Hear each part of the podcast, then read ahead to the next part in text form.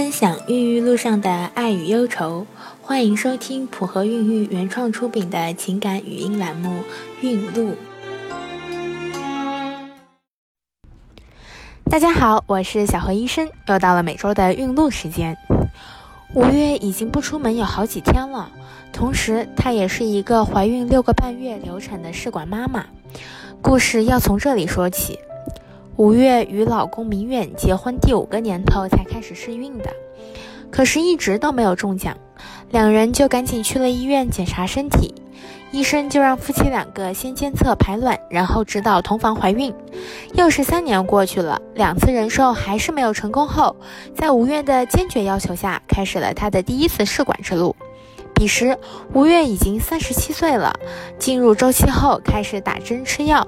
除了最后取卵的时候有些胀痛，他也没觉得有什么，还暗自忖度：试管也没有那么辛苦嘛。第一次取卵的结果却差强人意，最后只配成了四个胚胎，前后移植了两次，都是生化妊娠。经过这几次的失败，吴越曾经的自信心有些崩塌了，不知道是继续做还是就此停罢。公婆也很失望，虽然他们不会当面说什么，但是明显的，吴越感到在家里的地位直线下降。吴越决心无论怎么样也要给老公生一个孩子，因为她知道老公是很渴望有一个宝宝的。再次进周期，这一次的胚胎情况比上次还要差，总共就取了五个卵，配成的胚胎只有两个。好在吴月移植后又怀孕了。自打开奖之后，五月是待在家里，哪里也不敢去，最多是去小区遛遛弯。每天各种保胎的针和药也是不停，卧床保胎成了五月每天生活的主旋律。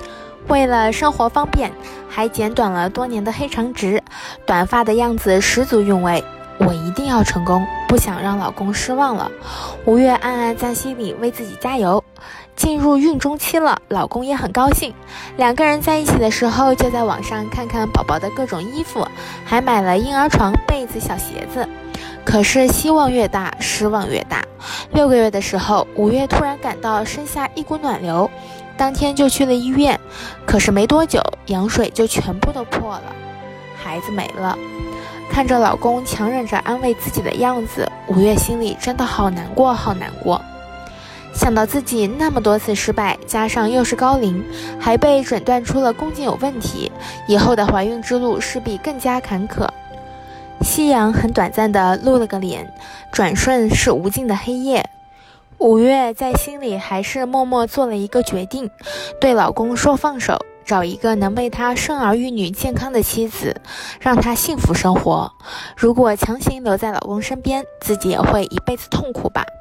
朋友们，你们觉得吴越应该怎么办呢？告诉我们你的意见哦。